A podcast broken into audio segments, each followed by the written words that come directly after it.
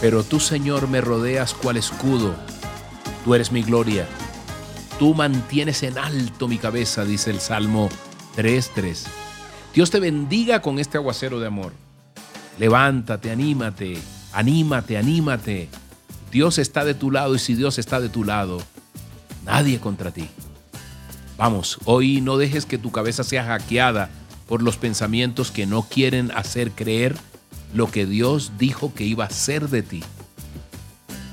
Hoy dice Lucas 1.37 algo que tal vez tú, al igual que yo, hemos dicho, no es posible. Hay demasiados obstáculos, hay demasiados inconvenientes. No es posible.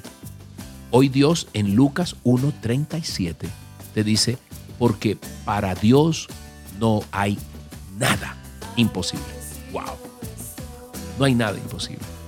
Escucha eso. No hay nada imposible. Y hoy quiero recrear esto con la vida de Elon Musk, muy conocido porque hoy en día está enviando al espacio sus cohetes. Pero quiero ir un poquitico a su infancia. Elon Reef Musk nació en Pretoria, en Sudáfrica, el 28 de junio de 1971, para ser un poco exactos. De origen como muchos de nuestros orígenes, humilde, y desde muy pequeñito tenía una fascinación por los libros de física, por la tecnología, y era muy autodidacta. Pero en medio de eso tuvo una infancia difícil. Su padre era un hombre severo. Y en el colegio le hacían lo que hoy se llama bullying, el matoneo. Pero él no se dejó afectar por eso. Y siguió adelante. A los 18 años, con el apoyo de nadie, porque nadie lo apoyaba, se fue de casa porque él temía ser reclutado para ser parte del sistema militar obligatorio de Sudáfrica, que oprimía a mucha gente. Y se fue.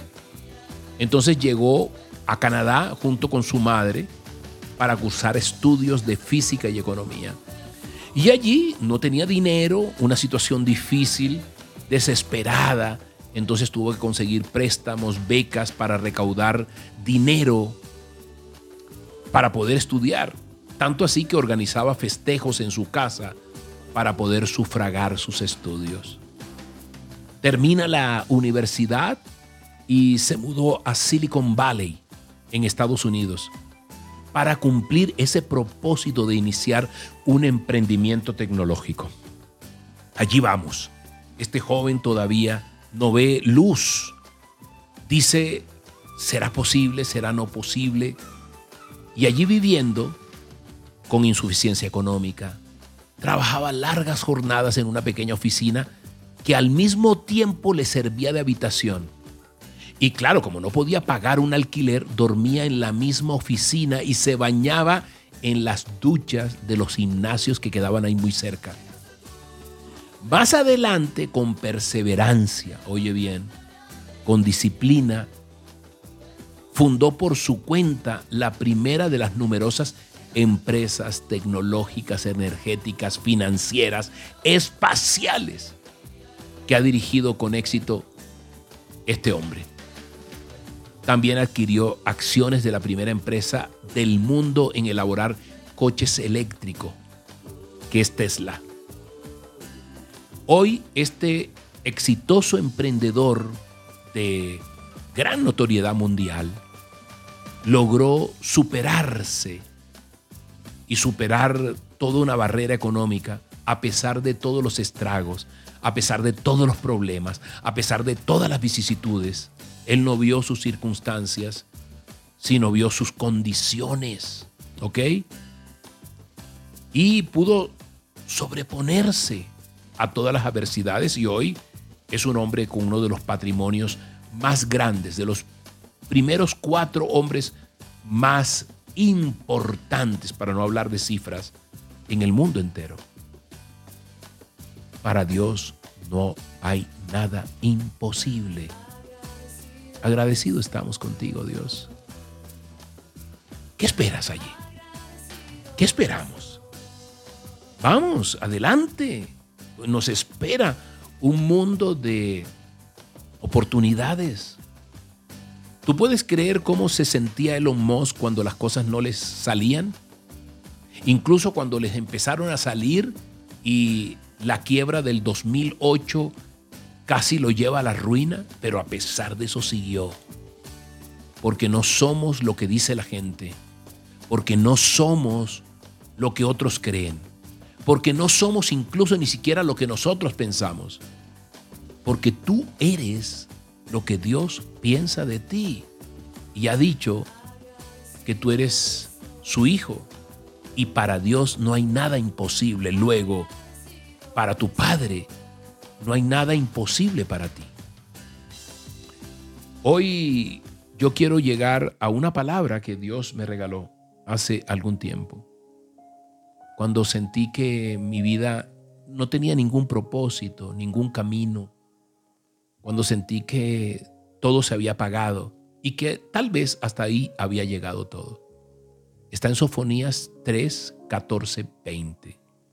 Hoy voy a orar con eso y tal vez hoy sea para ti que has creído que ya, no importa en la situación que te encuentres, de prosperidad absoluta o de una situación económica difícil, espiritual, económica, emocional.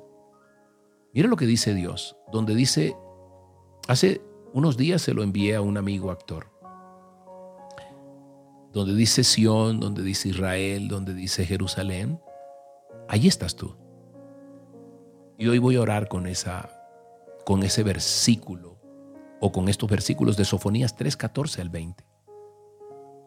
Y Dios levantó mi alma y mi espíritu, y esto es una promesa que Él ha tenido para mí y que está allí también para ti. Lanza gritos de alegría, hija de Sión. Da gritos de victoria, Israel. Regocíjate y alégrate de todo corazón, hija de Jerusalén.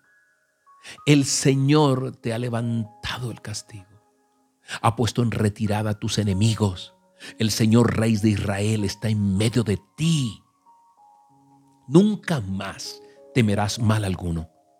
Aquel día le dirán a Jerusalén, no temas, Sión, ni te desanimes, porque el Señor tu Dios está en medio de ti como guerrero victorioso. Se deleitará en ti con gozo, te renovará con su amor. Se alegrará por ti con cantos como en los días de fiesta. Yo te libraré de las tristezas que son para ti una carga deshonrosa. En aquel tiempo, yo mismo me ocuparé de todos los que te oprimen. Salvaré a la oveja que cojea y juntaré a la descarriada. Les daré a ustedes fama y renombre en los países donde fueron avergonzados.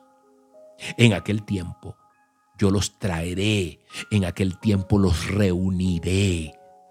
Daré a ustedes fama y renombre entre todos los pueblos de la tierra cuando yo los restaure ante sus mismos ojos. Así lo ha dicho el Señor. Amén y amén en el nombre poderoso del Padre, del Hijo y del Espíritu Santo. Amén y amén. Dios te bendiga grandemente. Soy Moisés Angulo y Dios te dice, yo estoy contigo con este aguacero de amor. Que tengas un día maravilloso.